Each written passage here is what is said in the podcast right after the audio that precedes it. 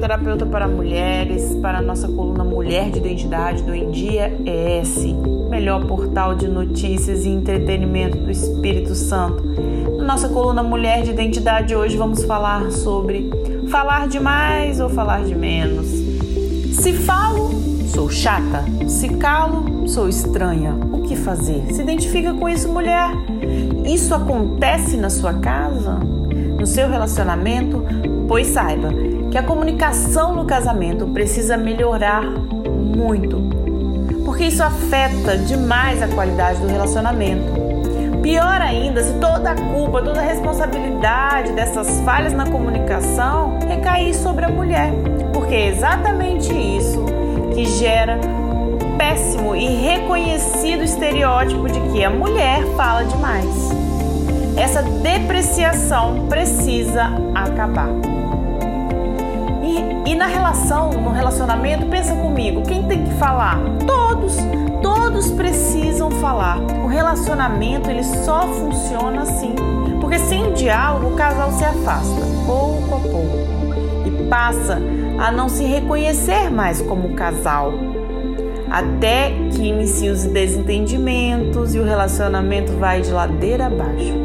O diálogo constante tem um enorme poder de aproximação para evitar justamente os conflitos que existem no dia a dia, na rotina, que são constantes. É comum muitas mulheres quererem o diálogo, buscarem esclarecer os obstáculos na relação, procurarem a qualidade do relacionamento. Assim como é comum também que os homens eh, tenham medo de demonstrar as fragilidades, né, de conversarem, acha que falar sobre o relacionamento eh, não é uma coisa agradável. E quando acontece algo que desagrada esse homem, ele prefere se calar. Sabe, o homem ele tem um medo maior por toda a cultura que a gente vive, todo, né, toda a nossa sociedade ele tem um medo de demonstrar suas fragilidades. Claro que esse cenário da mulher querer falar e o homem não querer falar, ter medo de demonstrar a fragilidade, não é um, um cenário que é uma regra, né? Mas infelizmente é o que é mais comum. Né? É o que mais acontece no dia a dia e nas famílias, nos casais.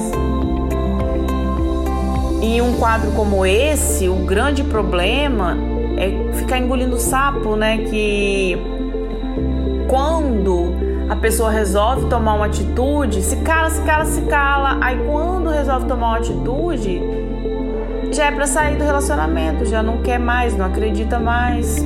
Ou seja, não dá nenhuma oportunidade, não se tem nenhum tempo para resolver o problema, para buscar uma solução, porque já está tão inflamado que já dói continuar na relação, então prefere terminar. Por isso, o casal não pode permitir que chegue a esse ponto, essa situação deplorável. O diálogo constante é sim a solução para resolver os relacionamentos, as questões do dia a dia. Todos têm questões do dia a dia. Que modifica é como os casais lidam com essas questões. Mas aí essa é, é, é, a dúvida, né? Como, quando ter esse diálogo, resolver essas questões? Existem diversos casos em que o diálogo até existe na relação, porém é, é uma fala agressiva, um julgando o outro.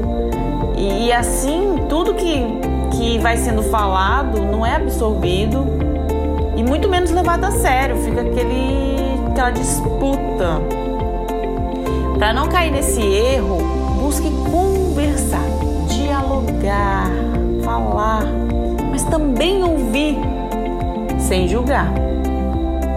Sem julgar. Então, para isso fluir, para isso dar certo, comece perguntando, faça perguntas.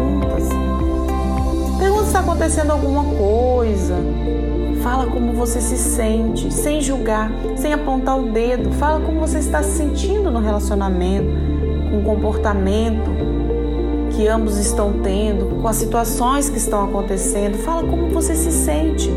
Expor essas questões é o primeiro passo para que o outro tenha a chance de entender o que está acontecendo e de entender como o outro se sente. A comunicação em um casamento tem um poder imensurável. Por isso, dialogue, mas sem julgamentos. É a forma mais efetiva de o outro ouvir, de o outro levar a sério, de o outro compreender e pacificamente resolver o problema. Seja uma mulher de identidade, nem chata, nem calada, mas sim com a força e a voz de uma grande mulher que você é.